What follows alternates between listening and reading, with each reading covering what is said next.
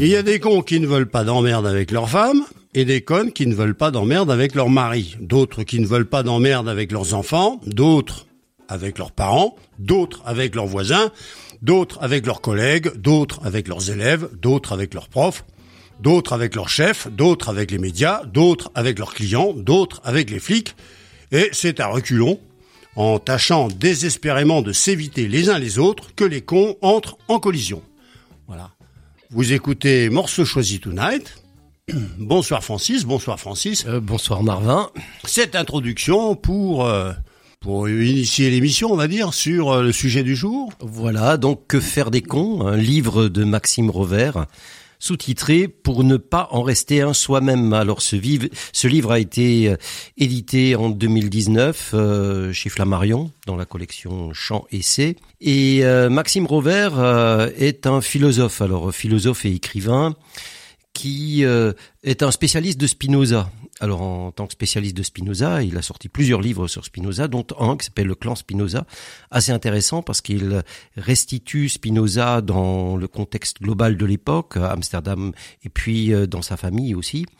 Et de Spinoza, il en a tiré une sorte de philosophie qu'il appelle lui-même éthique, éthique actionnelle alors, euh, il faut comprendre le mot éthique comme étant une façon de se comporter en général vis-à-vis de tout le monde, donc euh, une sorte de science du comportement, mhm. une science du comportement qu'il appelle interactionnelle, interactionnelle mhm. parce qu'elle nous concerne non seulement nous, mais notre relation avec les autres. Et euh, en bon disciple de Spinoza, le gros problème, c'est que ce serait bien que nous ayons que des passions joyeuses, que la joie nous gagne et nous permette de vivre dans le bonheur, mais malheureusement, il n'en est pas ainsi et nous sommes sujets, nous-mêmes et les autres, de passions tristes.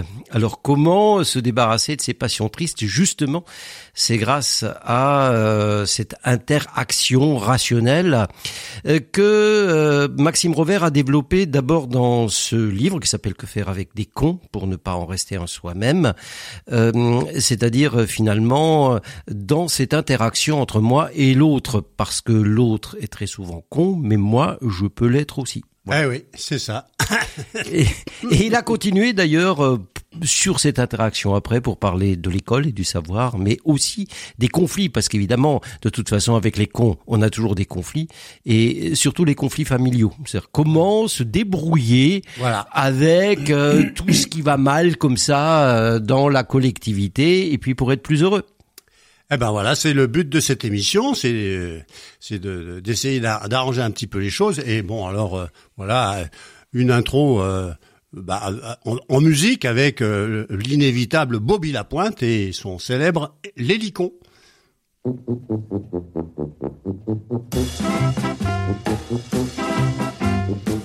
Mon fils, tu as déjà 60 ans ta vieille maman sucre les fraises. On ne veut plus d'elle au trapèze. À toi de travailler, il serait temps. Moi je veux jouer de l'hélicon. Dans notre petit cirque ambulant, il y a déjà un hélicon. Choisis donc plutôt d'être clown ou acrobate comme ta maman. Non, je veux jouer de l'hélicon. N'en parlons plus, mauvaise tête. Tiens, va donc voir la femme trompante. Lui, c'est haricot de mouton. Et maman, je ne veux pas que la trompette, je veux jouer de l'hélicon. Mon fils, tu es bien polisson de te moquer de la femme tronc. La femme tronc qui est si bonne. Et maman, que m'importe les trombones, je veux jouer de l'hélicon. Laissons donc ces deux femmes troncs qui a pourtant un beau tuba et va trouver l'homme serpent. Tu pourras jouer avec hautbois, pas du hautbois, de l'hélicon. Eh bien, y a ton ami Eli qui n'est pas très intelligent. Si tu veux, va jouer avec lui. Et maman, c'est pas ça le vrai instrument. Moi, je veux jouer de l'hélicon. Ah, tu m'énerves, ah, ça n'est trop. Tiens, pam, pam, pam, boum, toc, il tombe. Elle l'a tué à coup de marteau. Et l'on a fait graver dessus sa tombe. Il voulait jouer de l'hélicon. Con. Que faire des cons? Introduction. Si les philosophes n'ont jamais pris au sérieux le problème que l'on va affronter ici, euh, c'est qu'ils se sont principalement consacrés, avec raison, à faire l'expérience des pouvoirs de l'intelligence. Leur extraordinaire tentative pour comprendre et explorer les différentes modalités de ce que signifie comprendre n'a bien sûr pas entièrement négligé l'existence de la connerie. Précisément parce que, même dans l'approche la plus vague, l'intelligence des choses et la connerie sont par définition en proportion inverse. On ne commence à comprendre que dans la mesure où l'on cesse d'être con. Mais, pour cette raison, les philosophes n'ont pu donner de leur adversaire que des définitions presque toutes négatives, qui supposent toujours qu'on adopte leur point de vue, celui d'une personne au moins théoriquement intelligente. Euh, sans faire une grande histoire philosophique de la connerie, il suffit de rappeler qu'ils ont vu en elle un obstacle à la connaissance ou à l'accomplissement moral, ou à la saine discussion, ou à la vie en commun, euh, sous les formes de ce que les uns et les autres ont appelé l'opinion, les préjugés, l'orgueil, la superstition, l'intolérance, les passions, le dogmatisme, le pédantisme, le nihilisme, etc. Ce faisant, ils ont contribué à éclairer la connerie, bien sûr, sous de nombreux aspects. Mais parce qu'ils l'ont toujours excessivement intellectualisé, ce qui était bien naturel de la part des maîtres du concept, il aura été impossible de l'affronter par l'angle sous lequel elle constitue un authentique problème. Pour dire les choses simplement, le problème n'est pas la connerie, ce sont les cons. En effet, quelle que soit la définition que l'on choisit de la connerie, on aboutit à la même conclusion, par tous les moyens possibles et imaginables, par toutes les formes, euh, forces humaines et non humaines, la connerie doit absolument, ou plutôt dans la mesure du possible, être euh, combattue et anéantie. Stultitia delanta est. Cette formule latine exprime une haine salutaire, une haine sauvage, sans limite et sans merci pour la connerie. Elle doit être détruite. Mais les cons, les cons réels, euh, c'est-à-dire celles et ceux qui encombrent notre quotidien, qu'on croise dans les transports, qu'on fréquente tous les jours au travail, celles et ceux avec qui l'on vit et qui se trouvent, hélas, jusque parmi notre famille, et même, oui, parmi les êtres qui ont partagé un bout de notre chemin, amis, amour, et qui révèlent un jour un visage abominable. Ces cons-là, qui dirait qu'on doit les anéantir? Personne, à part peut-être les pires des cons ne veut sérieusement en venir là.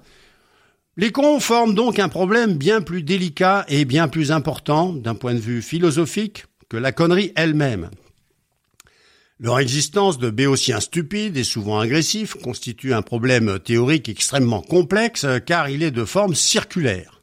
En effet, lorsque vous êtes confronté à un con ou à une conne, quelque chose se met immédiatement en place apte à vous faire déchoir de votre propre intelligence. J'emploie le mot en son sens le plus large d'une disposition à comprendre. Bien entendu, je n'irai jamais jusqu'à insulter ni mes lecteurs ni mes lectrices, mais vous devez admettre qu'à partir du moment où vous identifiez vous-même un con ou une conne, vous ne vous trouvez plus en face de quelqu'un, mais dans une situation où votre propre effort pour comprendre se trouve fortement entravé. L'une des principales caractéristiques de la connerie, d'où l'importance d'employer sa désignation argotique, est qu'elle absorbe en quelque sorte votre capacité d'analyse et par une étrange propriété vous contraint toujours à parler sa langue, à entrer dans son jeu, bref, à vous retrouver sur son terrain. Il s'agit d'un piège si difficile à déjouer que, pour y être confronté sous mon propre toit, ayant la chance, heureusement provisoire, de vivre en colocation avec l'un d'eux, j'ai résolu d'interrompre mes travaux universitaires les plus difficiles pour rendre ce service à moi-même et aux autres, éclairer cette difficulté parmi les plus grandes de toutes, et si possible, nous en sortir. Mais avant d'entrer dans le détail des problèmes que posent les cons, que je juge aussi sérieux que les problèmes les plus sérieux que les philosophes aient traités, je dois avertir euh, d'une chose. Ce livre aborde la connerie de fait et non de droit. Autrement dit, j'ai pleinement conscience qu'en tant que problème moral, politique et social, la connerie doit avant tout être prévenue.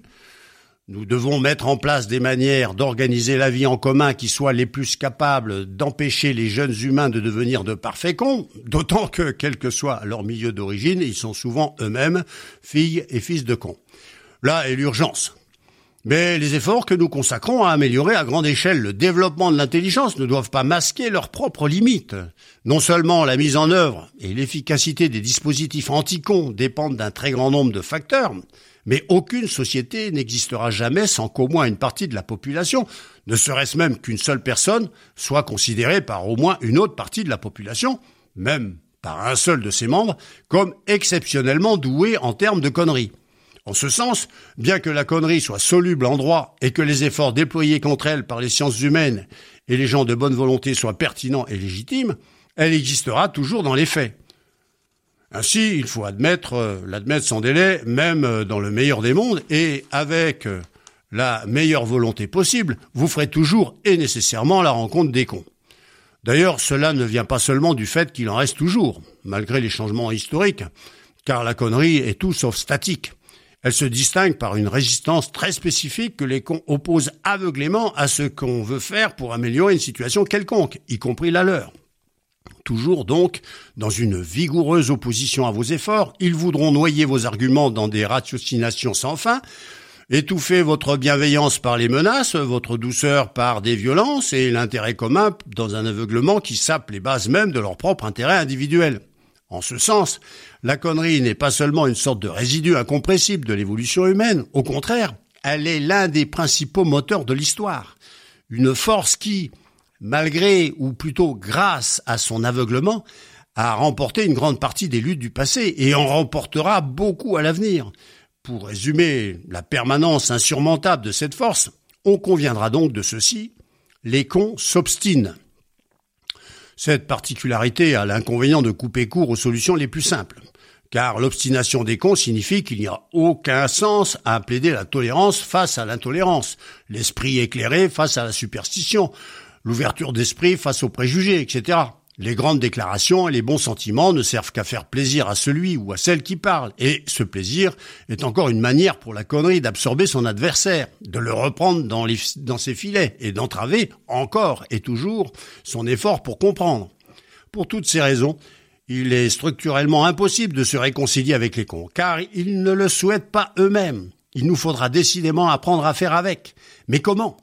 Comment, à partir de l'aveu douloureux que les cons existent de fait, et qu'ils existent même nécessairement, depuis toujours et pour toujours, pouvons-nous trouver les moyens, à un moment où il est toujours euh, déjà trop tard pour tout travail de prévention, de faire avec?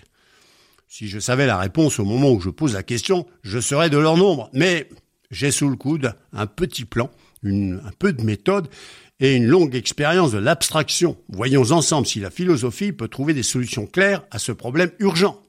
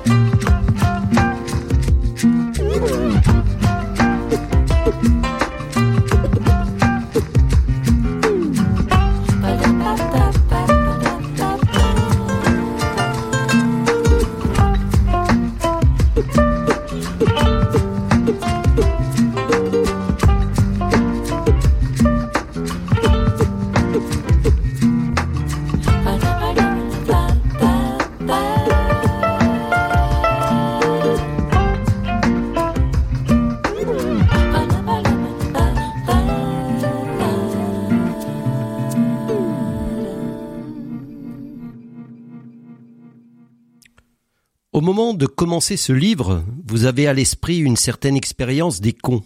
Hélas, certains visages, certains noms vous reviennent. Cette expérience douloureuse qui peut impliquer des choses graves, des injustices et des souffrances, vous donne envie de leur faire leur fête, ce qui signifie à la fois en connaître plus sur eux, en rire un peu et vous sentir plus intelligent. Je partage vos espoirs, mais je souhaite, avant de commencer, attirer votre attention sur un problème dans notre problème qui est une affaire de définition. En effet, si l'on peut définir abstraitement la connerie, il est très difficile de cerner avec précision ce qu'est un con. Deux choses sautent aux yeux. D'une part, il s'agit d'une notion tellement relative qu'il n'a échappé à personne qu'on est toujours le con ou la conne de quelqu'un. Et c'est sans doute pour cela qu'une étude sérieuse manque encore à ce jour. Moi-même, je ne m'y serais pas collé si je n'y étais pas obligé. D'autre part, et réciproquement, on peut dire que chacun a son con, c'est-à-dire que n'importe qui, en ouvrant ce livre, attend qu'on y propose une définition claire d'un être aux déterminations plus imprécises qu'un fantôme, mais dont la présence est pour lui ou pour elle beaucoup plus évidente que celle de Dieu. Vous et moi, nous voudrions que la philosophie nous permette de mieux appréhender l'expérience de cette chose apparue dans nos vies sous les traits d'un con particulier. Pourtant réfléchissez à l'observation suivante. Du point de vue d'une intelligence pure, les cons n'existent pas. Le parfait sage, le dieu des philosophes, lorsqu'il contemple le monde, n'y voit des cons nulle part. Son intelligence infinie perçoit immédiatement le mécanisme des causes, l'emboîtement des facteurs, l'emballement des interactions qui font agir les humains. Dans sa bienveillance infinie, il accueille avec amour les improvisations les plus stupides, les gestes et les phrases déplacées, les coups bas il sait dans sa toute-puissance pourquoi il faut de tout pour faire un monde et sa confiance dans la marche de l'univers lui permet d'en se souvenir jusque dans les détails des attitudes et des défauts les plus absurdes. Non, les cons n'apparaissent pas sous le radar de l'absolu. Ils se dissolvent sous son parfait regard. Si nous avons un problème avec les cons, c'est donc à l'évidence que nous faisons dans cette rencontre l'expérience de nos propres limites. Il marque le point au-delà duquel nous ne savons plus comprendre et nous ne pouvons plus aimer. Cela ne nous laisse que deux choix.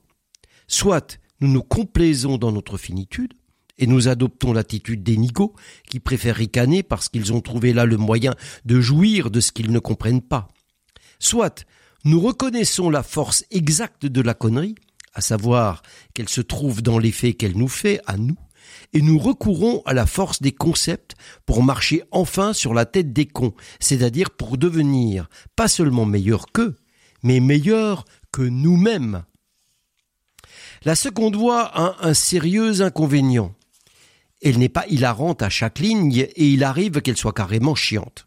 Mais je veux parier qu'un peu de pages, nous pourrons étudier les cons comme des dispositifs complexes sans séduire ni jargonner plus que nécessaire. Mais avant même d'avoir commencé, je vois surgir une autre difficulté.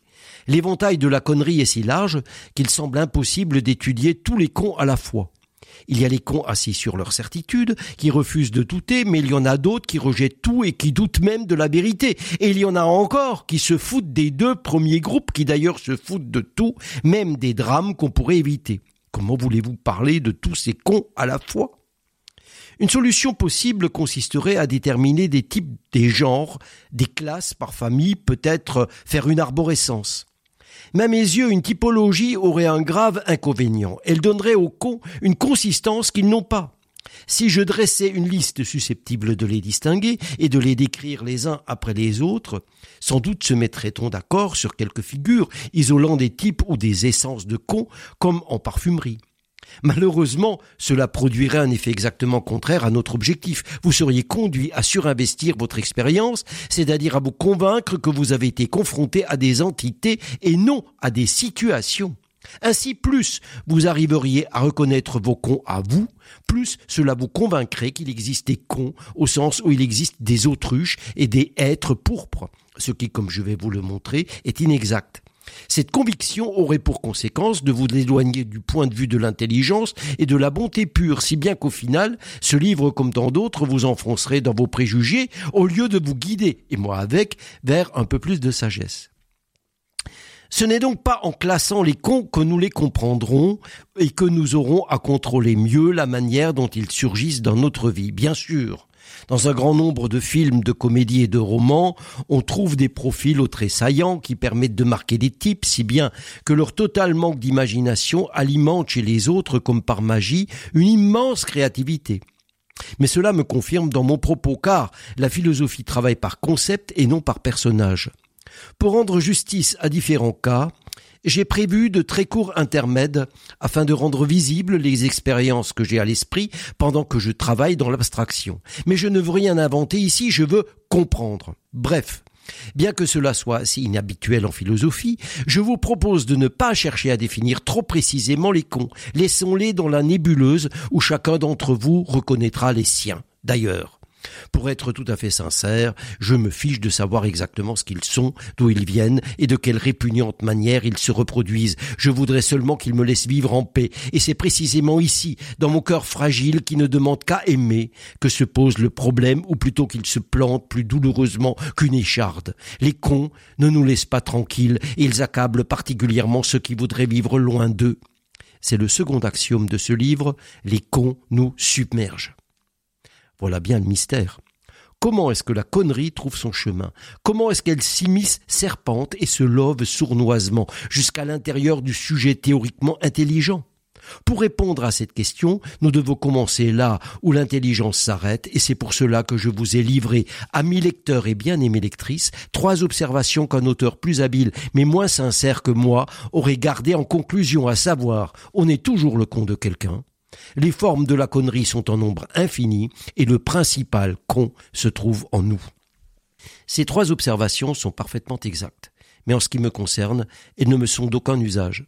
Je réclame à la philosophie des techniques conceptuelles précises qui me permettent de surmonter les failles dans mon intelligence, le manque de souffle dans ma bonté que je découvre chaque fois que, passant cette porte à ma gauche, je me trouve confronté à la connerie humaine.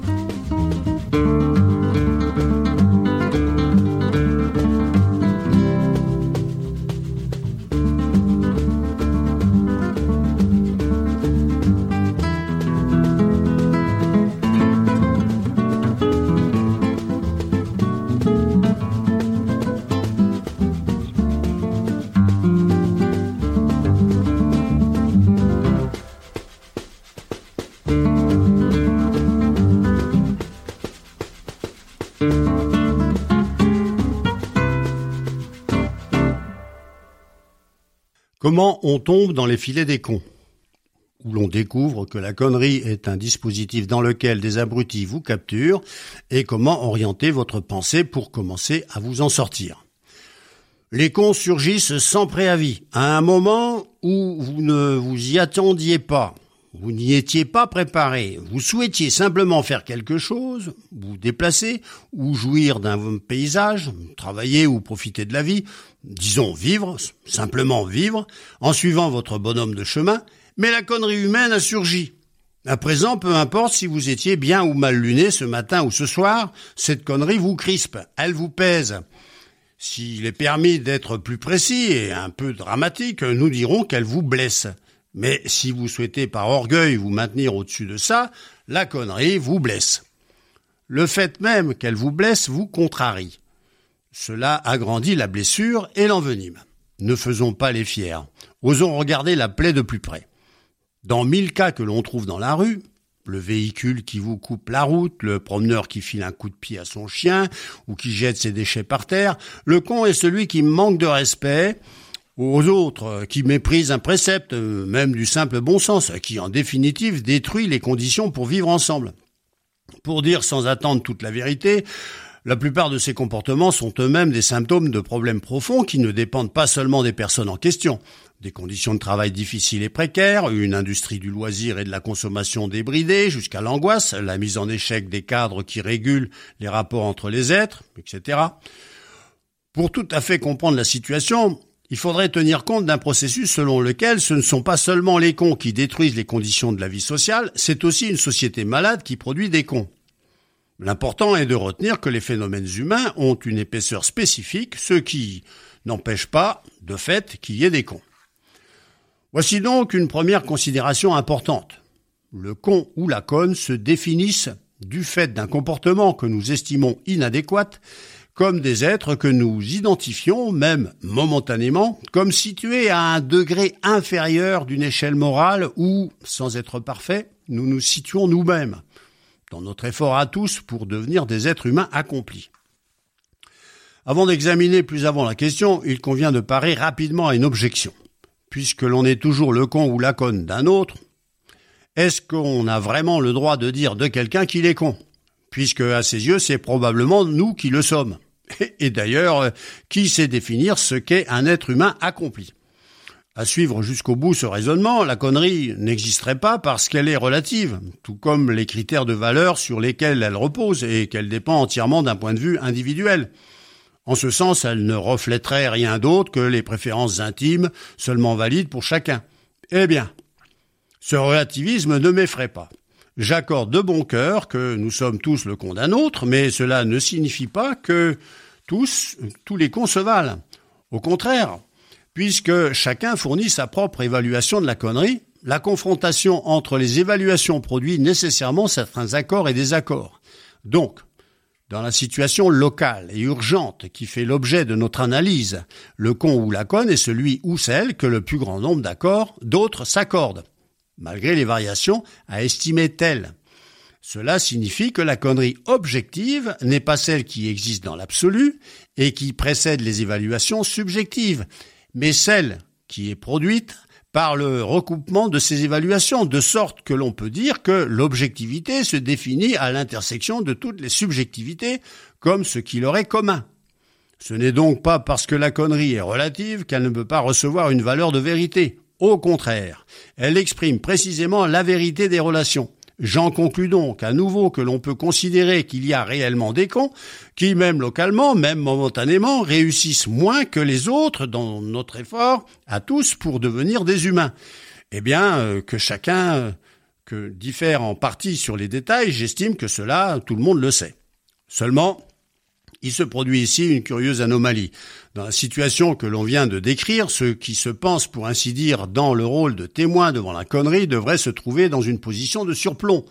Si quelqu'un est identifié, même momentanément, comme placé par son comportement en bas d'une échelle morale qui évalue notre effort vers l'accomplissement humain, cela devrait signifier que les autres se trouvent au-dessus.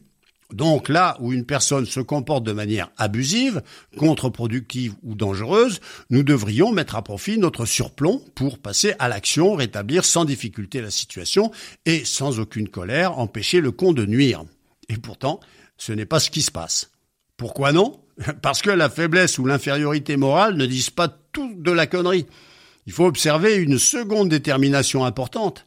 La connerie n'est pas seulement faiblesse, elle est laideur. Elle se définit comme la face repoussante de la faiblesse humaine. Par là, le problème véritable commence à se nouer. Prise à la gorge par la surprise de juger un être comme inférieur, avec plus ou moins de raison, mais jamais sans raison, nous sommes également surpris de percevoir en nous une sorte de recul, un mépris ou un dégoût qui prennent justement nos forces à défaut. Nous savons, nous sentons que nous valons mieux que le malpropre qui ne tire euh, pas la chasse d'eau dans les lieux publics, ou que la baronne qui se croit tout permis parce qu'elle a de l'argent. Et pourtant, notre valeur ne suffit pas à nous faire triompher de leurs conneries. Au contraire, c'est à proportion de notre exaspération pour eux, à proportion de notre désir de les planter là, ou de les faire disparaître de notre monde, que nous les distinguons précisément comme un con ou une conne. Des êtres qui créent autour d'eux un reflux de bienveillance et d'amour. Ainsi, exactement en même temps que la connerie repose sur un jugement moral formel, elle engage un rapport affectif. En d'autres termes, une émotion. Par définition, négatif, qui nous donne soif de renoncer à notre commune humanité par un réflexe épidermique, un excès d'impatience dont nous ne voulons même plus savoir s'il est salutaire ou suicidaire. Quoi qu'on y fasse, les cons, on les déteste. Stultitia delenta est. Alors s'enclenche un très étrange dispositif que je compte décrire plusieurs fois en employant différentes images afin de déjouer différents pièges nous étions comme réunis en cercle autour de l'emmerdeuse et du connard euh, qui empoisonne nos vies et nous nous accordions à les placer plus bas que nous-mêmes, mais au moment où ils se mettent à nous répugner, nous commençons à perdre à notre tour notre disposition à l'empathie. Oui, plus vous savez et sentez que le con est un con, plus vous perdez votre pouvoir de bienveillance, plus vous vous éloignez de votre propre idéal humain et plus vous vous transformez vous-même exactement en proportion en un être hostile, c'est-à-dire en un con. La preuve en est en particulier que vous devenez le con ou la conne du con. Bien sûr, car tout ce que fait cette crevure vous heurte. Parce que vous voulez, euh, en quelque sorte, ne pas voir ce déchet, parce qu'il faudrait sauver votre propre bien-être.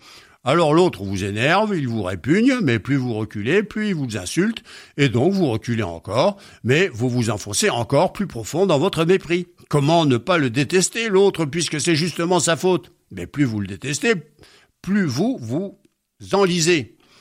Ces sables mouvants illustrent un processus qui nous indique en conclusion que ce premier chapitre, euh, pourquoi il est si difficile d'avancer face au con. En effet, les impressions issues de l'imperfection humaine consistent immédiatement en une posture qui rabaisse et diminue non seulement l'être que l'on observe de l'extérieur comme un objet, mais aussi le sujet de l'observation, le prétendu spectateur. Cela signifie qu'il est structurellement impossible d'être un simple témoin de la connerie. Il est en effet contradictoire que la connerie vous laisse dans une position neutre. L'évaluation qui vous permet d'identifier la conne ou le con vous a déjà fait prendre parti contre eux. Ensuite, ce défaut de neutralité ne vous laisse pas indemne, au contraire. Votre jugement signifie en lui-même et immédiatement la diminution de l'amour et de la bienveillance que vous êtes capable de montrer ici, maintenant, à cette connasse ou à cet abruti. Ainsi, s'il est conforme une si grande calamité, c'est en ceci qu'il constitue un problème dynamique qui, sitôt qu'il est posé, détruit les conditions de sa solution. D'où je conclus par la première des phrases que j'appelle des pochoirs, parce qu'elles sont spécialement découpées pour que les plus jeunes aillent les peindre sur les murs, au cas où l'urgence s'en ferait sentir, et vous sur le revers de vos paupières pour ne jamais les oublier, vous n'êtes pas le prof des cons. Changer les situations, pas les personnes.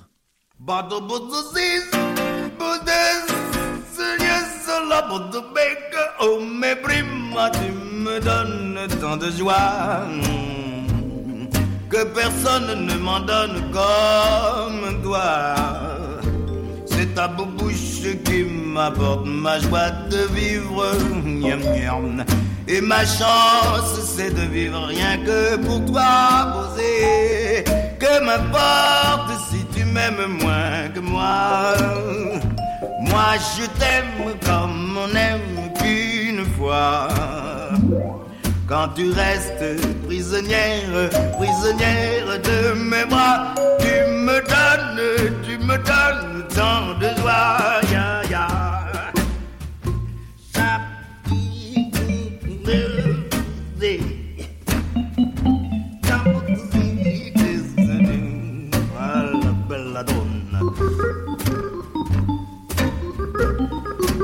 mani, bellissima mani,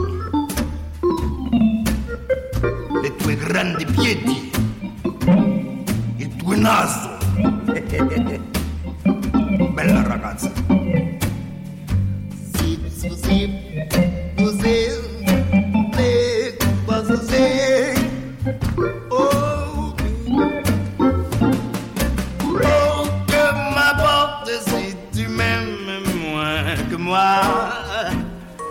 Je t'aime comme on aime qu'une fois.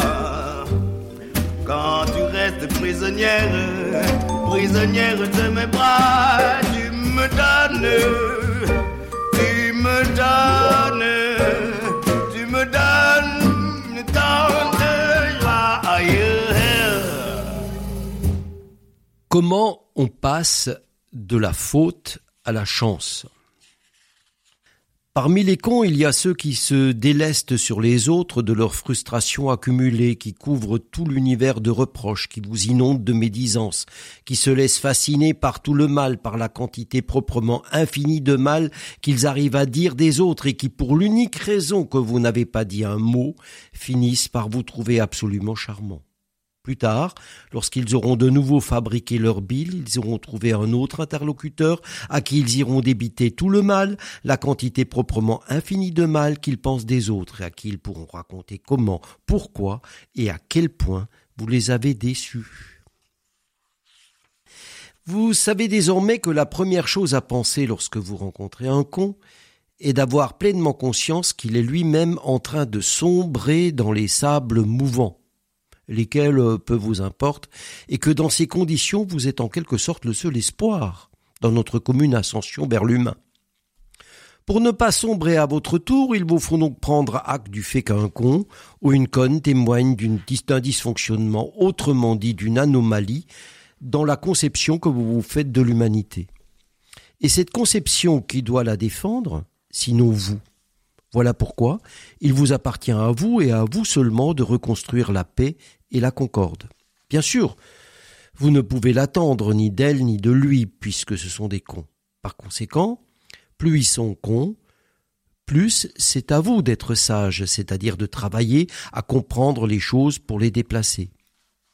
Alors que le sursaut suppose un surplus d'amour qu'on ne peut trouver que dans les grands principes, l'amour de Dieu, l'harmonie universelle, la raison, le pragmatisme, la force, etc., la notion de défi vous insiste au contraire à particulariser l'approche du phénomène au point de le prendre exclusivement pour vous, comme si le con oui était une lettre scellée à votre nom et que vous seul ou seul devez l'ouvrir. Certains vous diront que les destins vous l'envoient, d'autres que c'est Dieu qui vous l'envoie. Quant à moi, je vous affirme que la connerie est sans témoin, ce qui te revient au même, car cela signifie que lorsqu'un con apparaît, vous ne l'observez pas de l'extérieur, vous n'êtes pas les soi-disant spectateurs que vous croyez être. Vous me direz que vous n'y êtes pour rien dans sa connerie, et moi je vous réponds que vous y êtes pour quelque chose, car vous êtes celui ou celle qui l'aperçoit. En ce sens, même si ça vous dégoûte, le con et vous, vous faites équipe. C'est pour ne pas admettre ce que vous venez de lire que votre pensée a commis face au con une dangereuse erreur d'induction qui consiste à effacer les singularités de la situation. Car pour terminer la formule par laquelle je veux vous réveiller de votre hypnose et vous faire revenir à vous, voici le grand scandale. Si la connerie n'a pas de témoin, c'est parce qu'elle n'a que des complices. Je sais d'expérience que cette idée est révoltante et pourtant nous devons extraire de votre chair vivante l'épine qui nous heurte si profondément. Le temps est donc venu de réorienter votre attention vers votre propre rôle dans cette situation. Car ce qui vous engage, ce qui teinte inutilement de rage votre révolte, est une certaine idée de responsabilité par laquelle vous voulez vous dédouaner de la connerie du con. Vous pensez que ce n'est pas à vous de régler ce conflit, puisque ce n'est pas à vous qui l'avez créé. Mais vous figurez qu'en faisant le premier pas vers l'apaisement, vous accepteriez une suggestion sournoise selon laquelle vous seriez un peu coupable de la connerie de l'autre, que tout ça, c'est un peu de votre faute puisque c'est à vous de prendre l'initiative de la paix. Eh bien, votre résistance est justifiée, je vous l'accorde, c'est bel et bien le con qui est moralement responsable de sa propre connerie. D'ailleurs oui, les cons sont toujours à l'origine des conflits et la connerie est bien la leur. Mais vous vous trompez en accordant de l'importance à ce point. Car maintenant que ce cafard a surgi dans votre vie, il n'est plus question de vous lamenter. La faute est peut-être la sienne si vous y tenez, mais cette vie est la vôtre. Votre attention doit donc se limiter exclusivement à la situation qui vous concerne, afin d'identifier votre marge de manœuvre et de choisir les stratégies les plus efficaces. Comprenez-vous? L'événement a surgi dans votre vie À présent, il vous interpelle, je vous l'accorde, il est pour le moins surprenant, regrettable et comique que le grand défi de l'existence ait pris l'apparence et la voix de cette dinde, de ce crevard. Je comprends que vous ne pensiez qu'à en faire votre litière, mais ignorez-vous que les héros doivent toujours terrasser des monstres puants Cessez de crier à l'injustice pour vous convaincre qu'il y, a mal donne. Renoncez à l'idée que ce connard n'a pas sa place dans votre vie, puisque c'est tout le contraire. Il s'adresse à vous, bel et bien à vous, et c'est à vous maintenant de démontrer votre valeur. Cette considération engage une redéfinition de votre propre position, mais aussi de votre champ de manœuvre, car il ne vous importe plus de détruire le con, il a existé avant vous et continuera probablement sa vie ailleurs. En ce qui vous concerne, l'objectif se limite à l'empêcher de nuire. Cela peut signifier le faire sortir matériellement de votre vie, mais ce n'est pas toujours possible. Il est même parfois hors de portrait de l'empêcher complètement de nuire. Mais vous comprenez qu'il s'agit désormais pour vous de déterminer avec précision le plateau de jeu dont vous pourrez reconfigurer les pièces, y compris dans le cas où pour des raisons hiérarchiques vous ne pouvez pas directement lui voler dans les plumes. Dès lors, le con est sans doute en train de ruiner l'atmosphère et de piétiner ce que vous considérez comme important. Il est aussi et par là même en train de vous offrir une occasion en or de montrer, vous, ce que vous valez. Ne soyez pas brutaux, ni aveugles, ni précipités. C'est maintenant que vous pouvez faire montre de votre intelligence et de votre tact. Ces qualités ne servent à rien d'autre qu'à ça. C'est avec lui et par lui qu'elles prennent leur signification. La valeur humaine n'aurait tout simplement aucun sens s'il n'y avait pas de temps en temps des rencontres malheureuses, des cons qui imposent de la mettre en œuvre. En vertu de l'ambivalence axiologique de tout événement, et en vertu de l'intrication réciproque du sujet et de l'objet, la connerie des autres doit donc être immédiatement comprise comme une occasion favorable, nécessaire, opportune à votre propre développement moral, elle est d'ailleurs merveilleusement adaptée à vous, puisque vous êtes ici et à personne d'autre en ce sens. Je conclus à présent que les cons sont sont bel et bien une chance, et c'est pourquoi j'insiste. Prenez l'initiative de la paix.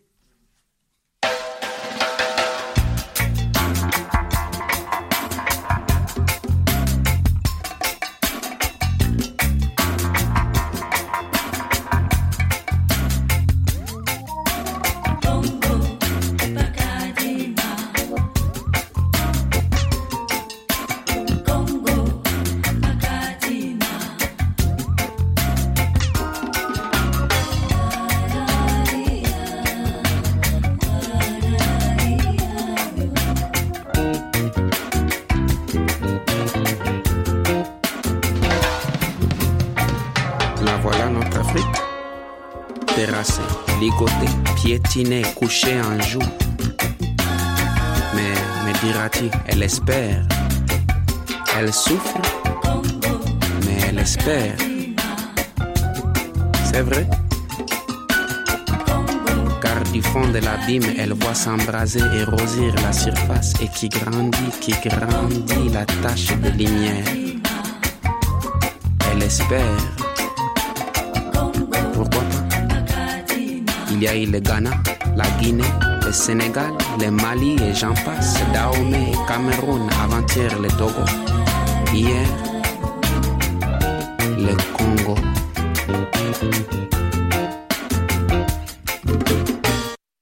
Rechute dans l'émotion où l'on discute l'excès des émotions d'une manière si profonde qu'elle donne une haute idée de l'auteur, mais aussi de soi-même. Hélas, l'analyse qui précède ne vous a qu'à moitié convaincu. Bien, sûr, vous avez compris qu'il était important de relativiser au quotidien votre notion du mal, ce qui consiste en une opération logique qui a figé la spirale affective. Vous avez admis que le con n'est pas un mal, mais seulement une souffrance, et que c'est sur ce terrain que vous devez lutter, et en passant de la faute du con au défi pour vous, vous avez recentré votre attention, c'est-à-dire que vous ne pensez plus à ce que le con ou la conne vous font perdre, hein, votre temps, votre patience, votre sang-froid, votre confiance en vous, votre joie de vivre, mais à ce qu'il ou elle vous invite à trouver c'est-à-dire les moyens de faire preuve ici et maintenant de patience, de sang-froid et de joie de vivre. Pourtant, je le sens, il vous est difficile d'admettre que la connasse qui a trahi vos secrets ou l'abruti qui fait un barbecue sous votre fenêtre soit d'authentiques cadeaux dans votre vie. je vous comprends. Mais je vais vous montrer pourquoi vous vous trompez.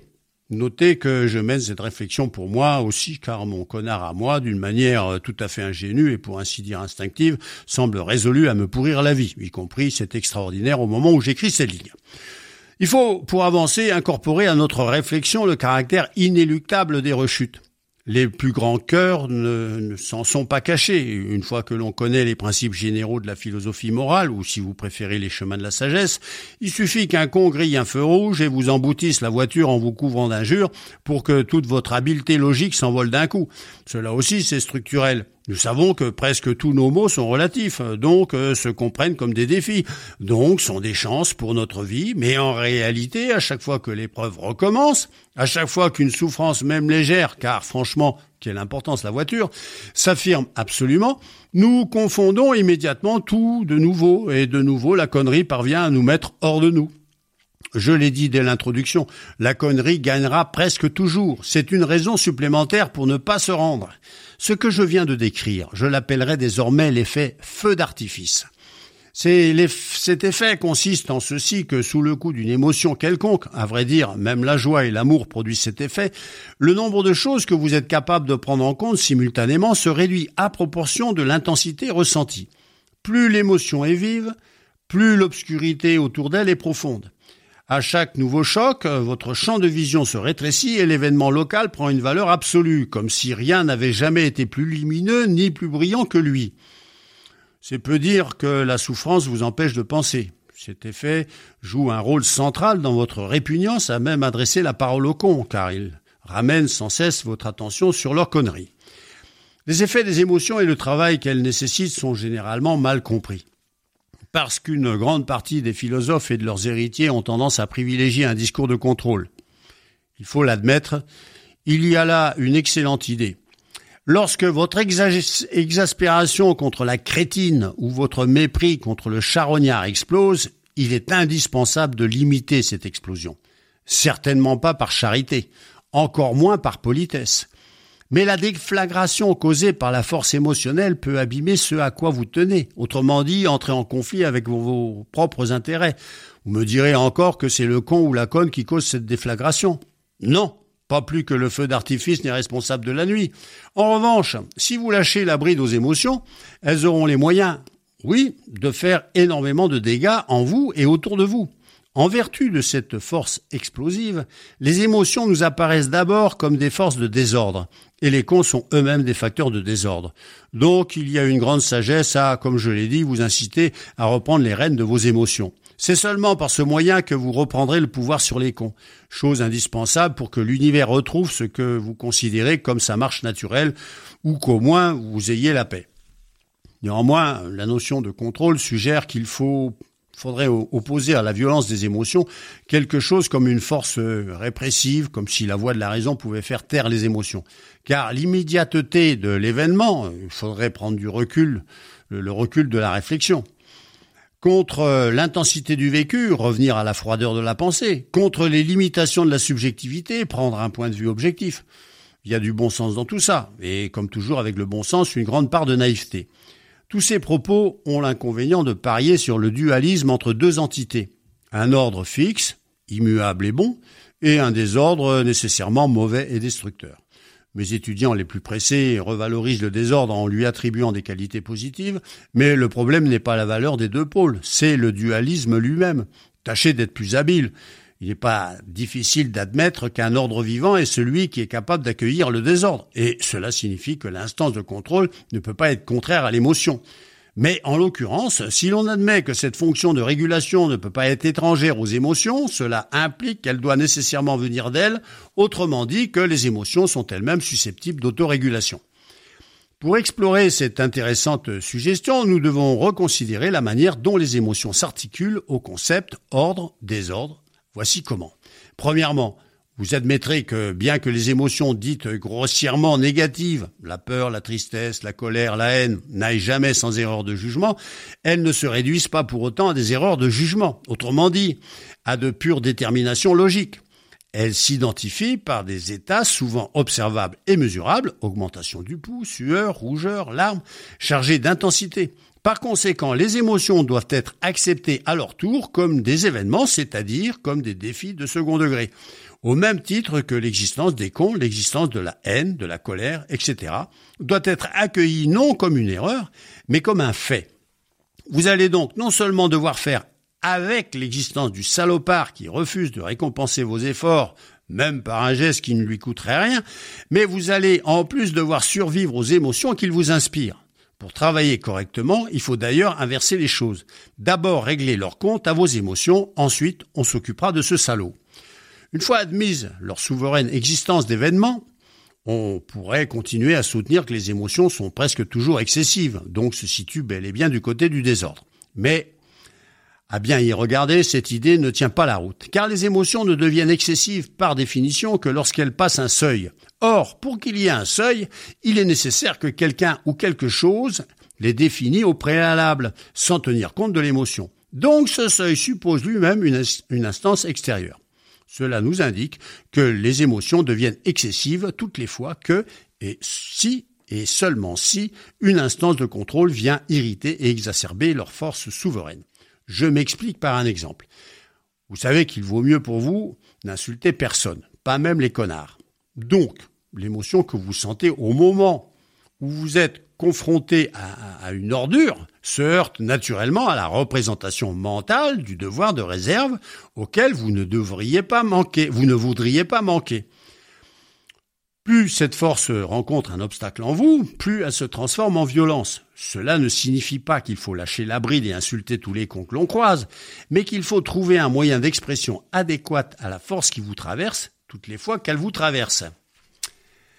L'essentiel ici est de comprendre que l'association immédiate entre l'émotion et le désordre, l'émotion et l'irréflexion, l'émotion et l'excès ne se fondent pas sur la nature de l'émotion, mais sur une interférence extérieure à elle, de sorte que rien de tout cela, désordre, irréflexion, excès, n'en viennent directement. Pour le dire en image, plus vous opposez vos cloisons au vent, plus vous augmentez vos chances que les vents les détruisent. Cela ne viendra pas de la force destructrice du vent, mais de la force destructrice de l'imbécile qui pose les cloisons. Au lieu de culpabiliser vos propres émotions, il convient d'affronter la véritable difficulté, celle qui consiste à leur trouver une expression correcte. Par correct, je veux dire que vos gestes et vos paroles doivent relever le défi d'épuiser la force des émotions en l'exprimant tout entière jusqu'à plus soif. Il faudrait aussi que cette expression soit adaptée à son environnement, qu'elle prenne une forme qui permette à vos émotions de n'être pas rejetées ou niées par l'extérieur, mais reçues et comprises, et, si possible, qu'elle améliore vos interactions à l'avenir. Cet effort pour soulager l'émotion et pour l'adapter aux circonstances, si par hasard vous le trouviez un peu niais ou bien pensant, c'est que vous avez lu ma proposition en adoptant le point de vue d'une instance de contrôle.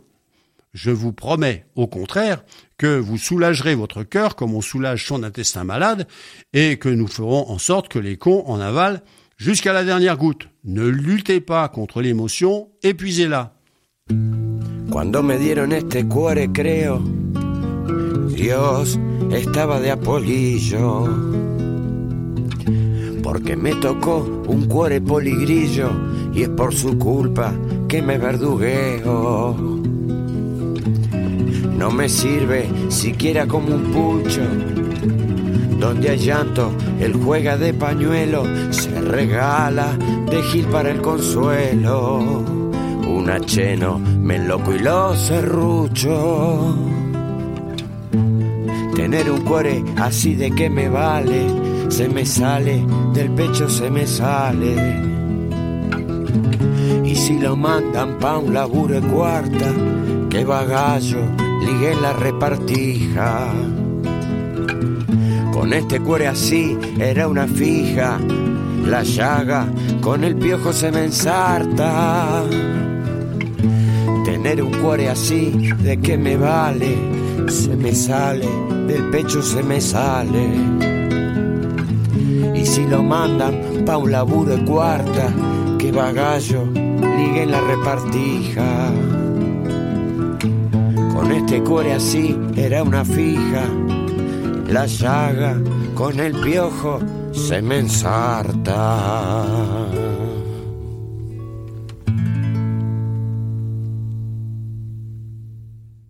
Comment écouter un con Ce que j'appelais le feu d'artifice, c'est-à-dire le fait qu'un événement suscitant une émotion intense nous empêche de penser, ne se résout pas par un sursaut d'intelligence, comme les philosophes ont tendance à le croire, qui permettrait d'éclairer les zones d'ombre et d'expliquer par leur cause les comportements et les paroles des cons.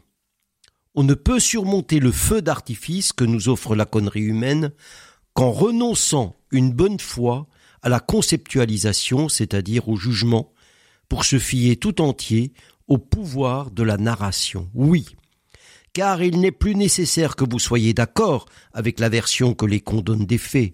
Il n'est même pas indispensable que vous compreniez tout ce qu'ils vous disent. Pensez qu'en musique, une mélodie offre un fil narratif sans qu'il n'y ait absolument rien à comprendre. L'essentiel est de considérer ceci. Partout où il y a un con, vous ne pouvez faire autrement que de renoncer à une, communication de type classique, en particulier conceptuelle. Le plus efficace est d'ouvrir en urgence votre confessionnal. Les cons souffrent, nom d'un chien. Même si leur langue n'est pas la vôtre, laissez-les vous expliquer de quoi.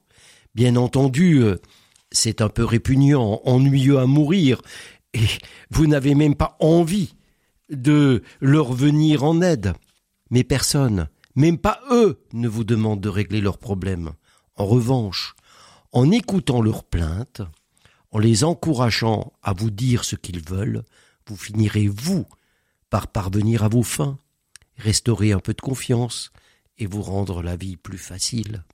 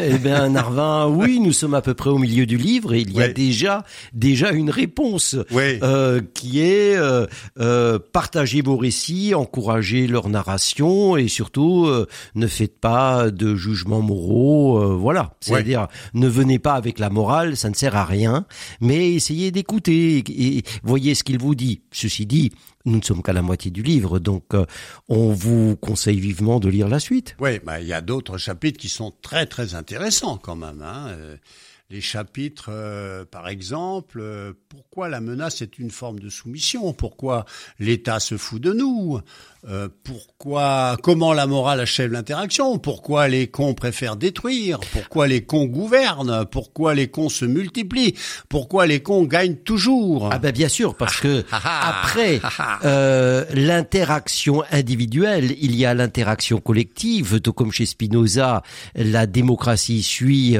la question de l'éthique personnelle et toute la politique arrive à ce moment-là où il y a beaucoup beaucoup de cons. Bon, eh bien voilà. Alors, on va passer une excellente heure ensemble et ben à la prochaine. À la prochaine. Portez-vous bien. Salut. Merci Francis. Merci Francis.